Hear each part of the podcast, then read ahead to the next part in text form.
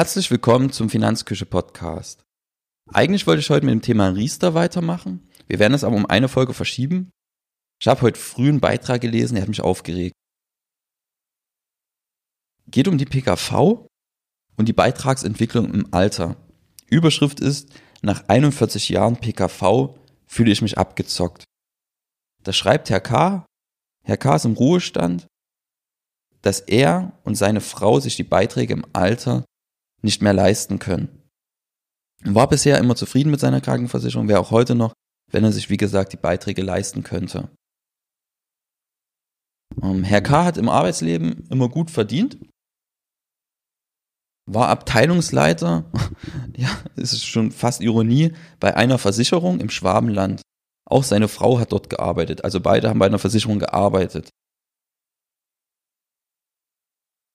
Also ich unterstelle den beiden jetzt einfach mal, ja, dass sie es hätten besser wissen können. Im ersten Absatz steht noch, damals beim Abschluss zahlten wir noch in D-Mark und zwar deutlich weniger, als ein Kassenversicherter hätte zahlen müssen. Und das deutet schon auf den ersten Fehler hin, den man machen kann, wenn man eine PKV abschließt. Eine PKV sollte man niemals nur aus Beitragsgründen abschließen. Das bedeutet, das Motiv darf nicht alleine sein, ich will Beiträge sparen, weil ich vielleicht weniger zahle als in der gesetzlichen Krankenversicherung. Wenn ich in die PKV wechsle, dann vor allem, weil ich bessere Leistungen haben will als beispielsweise in der gesetzlichen Krankenversicherung. Einfaches Beispiel, ein guter Freund von mir hatte letztens eine Sportverletzung und lag ein paar Stunden später ja schon in der Röhre und, wurde, und es wurde ein Bild von der Verletzung gemacht. Und er hatte eine Diagnose und direkt danach hat die Behandlung begonnen. Mein Freund ist privat versichert. Zweites Beispiel zum Vergleich. Mein Vater hatte auch eine Knieverletzung, ist gesetzlich versichert und musste wochenlang auf einen Termin warten. Und nachdem das Bild gemacht wurde, hat es nochmal wochenlang bis zur Diagnose gedauert. Also wenn ich heute eine PKV abschließe, dann sollte das vor allem leistungsmotiviert sein und nicht beitragsmotiviert. Wenn ich weniger Beitrag zahle, ist das ein schöner Nebeneffekt, dann sollte mir aber heute klar sein, dass ich diese Ersparnis weglege. Die lege ich dann an. Also wenn ich heute 200 Euro spare, lege ich parallel einen Sparplan für 200 Euro an. Das Vermögen, das sich dort ansammelt, ist nur dafür da, später mal die PKV-Beiträge zu stemmen, wenn ich es vielleicht nicht mehr mit meinem Gehalt schaffe. Denn das muss einem klar sein, wenn man die gesetzliche Krankenversicherung verlässt, verlässt man die Solidargemeinschaft. Und in der privaten Krankenversicherung zahlt jeder für sich einen risikogerechten Beitrag. Da kommt nicht einer für den anderen auf, das ist ein Ego-Prinzip. Das heißt, jeder sorgt für sich selbst in der privaten Krankenversicherung. Was heißt das konkret? Konkret heißt das, dass in der gesetzlichen Krankenversicherung der Beitrag mit meinem Einkommen atmet. Verdiene ich mehr, bezahle ich mehr Prämie, verdiene ich weniger, bezahle ich weniger Prämie. In der privaten Krankenversicherung ist es völlig egal, wie viel ich verdiene, da bezahle ich immer die gleiche Prämie.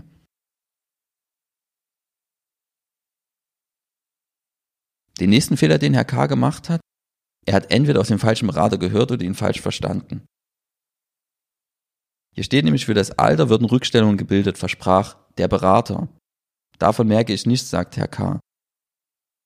Ja, es stimmt. Es werden Rückstellungen gebildet. Deswegen explodiert der Beitrag auch nicht im Alter. Der bleibt aber eben relativ konstant. Bedeutet, wenn mein Einkommen im Alter niedriger ist, was es häufig ist, ja, bezeichne ich weniger Krankenversicherung, wie es in der gesetzlichen Krankenversicherung der Fall wäre, bedeutet einfach, ich sollte schon fürs Alter vorsorgen, wenn ich die gesetzliche Krankenversicherung verlasse und in die private Krankenversicherung wechsle.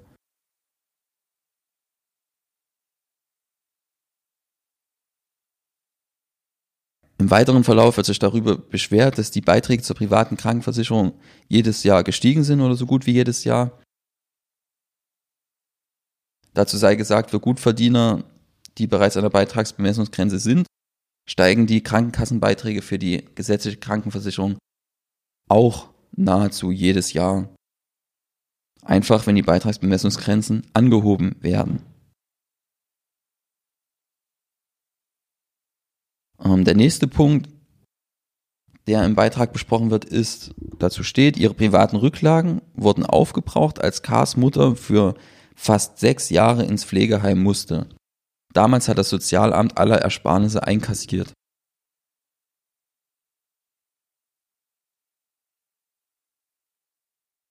Zum Thema Pflege. Hier wird deutlich, dass Vermögensaufbau und Geld immer auch ein Familienthema ist, über das man auch in der Familie sprechen sollte. Bedeutet, ich kann mir noch so einen schönen Finanzplan machen in meinem Schneckenhaus, ich sollte auch mal nach links und rechts gucken. Im BGB ist ganz klar geregelt, dass Eltern für ihre Kinder einstehen und umgekehrt. Bedeutet einfach, ich sollte mal mit meinen Eltern sprechen, wie die mit ihrem Pflegerisiko umgehen. Haben sie Rücklagen gebildet? Haben sie eine Pflegeversicherung abgeschlossen oder haben sie gar nichts gemacht? Und wenn sie gar nichts gemacht haben, dann muss entweder ich dafür vorsorgen, weil ich weiß, dass ich dafür einstehen muss, oder ich muss mit meinen Eltern sprechen, dass sie bitte selber dafür vorsorgen. Eine von den beiden Lösungen muss ich angehen. Das Wichtige ist, dass ich mir über solche Themen Gedanken mache und darüber spreche und Lösungen dafür entwickle. Weil ansonsten handle ich reaktiv, lasse mich vom Schicksal treiben, ja, und denke dann, ich habe einen Riesenpech, dass es gerade mich trifft. Aber Pflege trifft ganz, ganz viele alte Menschen und ich weiß, dass ich vielleicht mal vor dieser Herausforderung stehe. Und die Herausforderung wird umso kleiner, umso eher ich mich darum kümmere.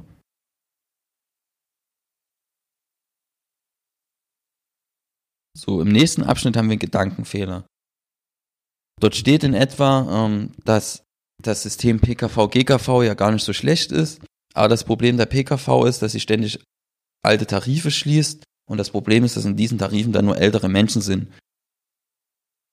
Und die Jüngeren, die uns dort stützen sollten, sagt Herr K., sind dort gar nicht drin.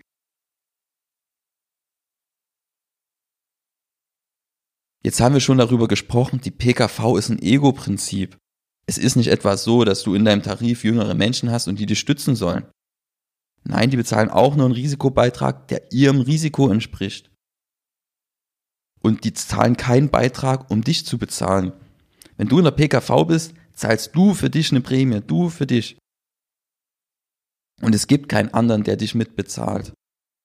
In der GKV wäre das so, in der PKV ist es eben nicht so. Der Vorteil eines großen versicherten Kollektivs ist ein ganz anderer, nämlich, dass der Versicherer eine wesentlich sichere Kalkulation auf die Beine stellen kann. Das bedeutet, dass ein Versicherter vielleicht mehr Kosten verursacht als eingeplant war und ein anderer Versicherter dafür weniger Kosten verursacht als eingeplant war. Und so hilft ein großes Kollektiv dabei, hier einen Ausgleich zu schaffen, ja, und einfach eine solidere Kalkulation für den Versicherer zu ermöglichen. Also da merkt man auch mal, ähm, wie gut der Artikel dann recherchiert ist von Focus Online, dass er überhaupt erscheint, ist ja im Prinzip eine Frechheit. Beziehungsweise so unkommentiert auch die Zitate hier übernommen werden. Das ist reine Stimmungsmache. Ja, ist vielleicht jetzt auch nicht ganz zufällig, dass der Artikel parallel ähm, ja zu den Koalitionsverhandlungen laufen, wo auch die Bürgerversicherung Thema ist.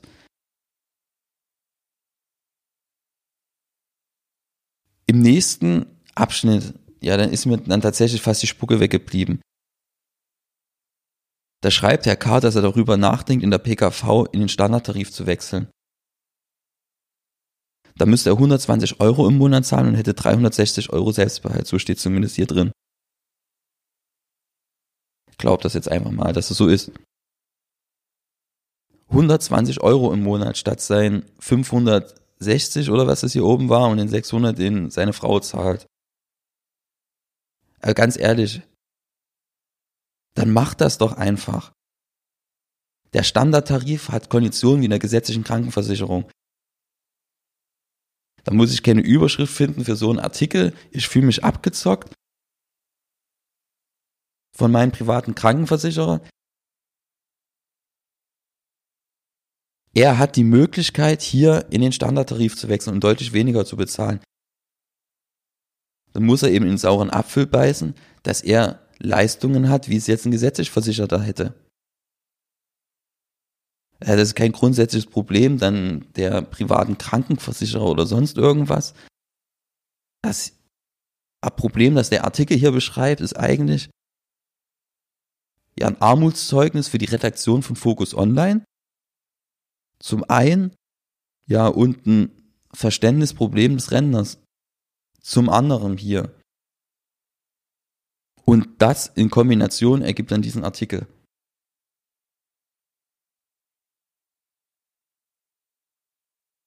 Der nächste Aufreger in dem Artikel ist, was von Focus Online hier geschrieben wird, jüngeren Versicherten bleibt bei Zahlungsschwierigkeiten nur der Basistarif. Also die haben nicht mehr die Möglichkeit, einen Standardtarif zu wechseln, das stimmt. Dann geht's weiter. Der Basistarif kostet 682,95 Euro im Monat. Den Höchstsatz der gesetzlichen Krankenkassen. Bietet aber ähnliche geringe Konditionen im Vergleich zu einem normalen PKV-Tarif. Was damit gemeint ist, der bietet genauso schlechte Konditionen wie die gesetzliche Krankenversicherung.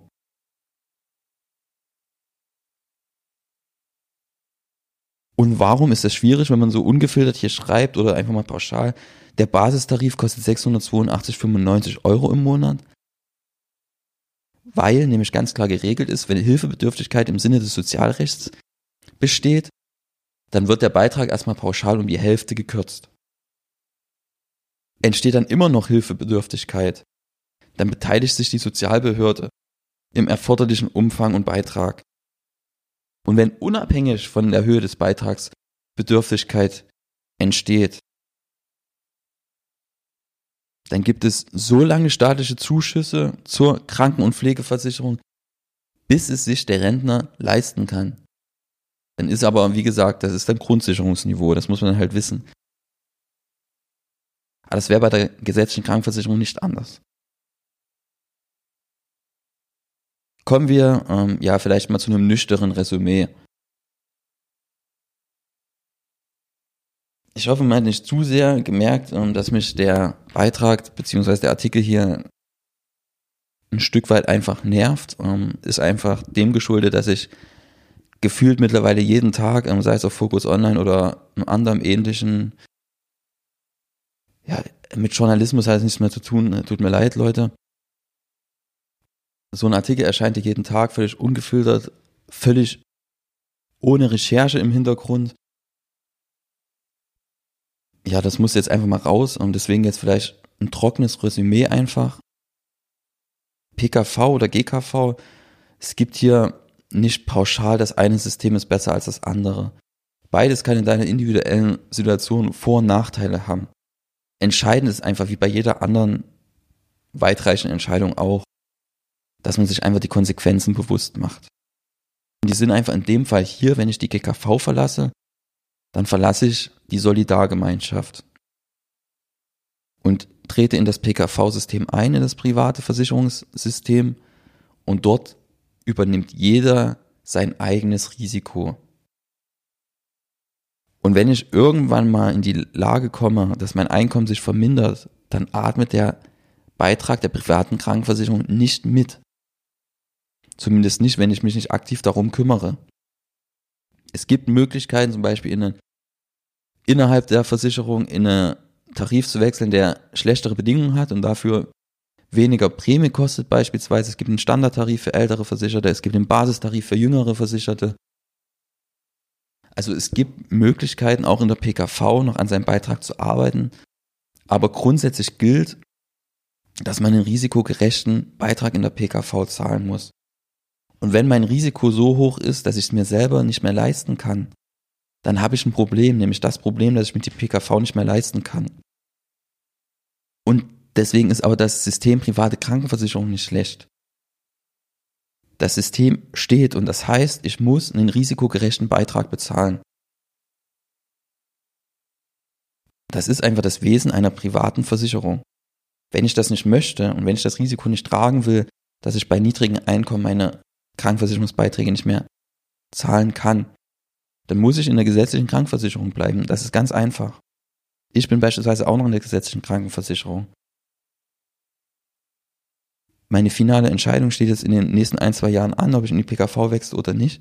Dann ist das Thema für mich abgehakt. Dann habe ich aber alle Auswirkungen betrachtet, lege dann auch Summe X weg für später, wenn ich die PKV wechseln sollte, damit ich mir die dann leisten kann. Das mache ich übrigens genauso bei der GKV. Die wird auch garantiert teurer im Beitragssatz und in der Prämie. Das steht heute schon fest. Damit sind wir am Ende der Folge angekommen. Ich hoffe, du konntest ein bisschen was für dich mitnehmen. Und hoffe gleichzeitig auch, dass du nächstes Mal wieder mit dabei bist. Nächste Folge geht es dann ums Thema Riester, wie es eigentlich für diese Folge heute geplant war. Bis dahin, tschüss.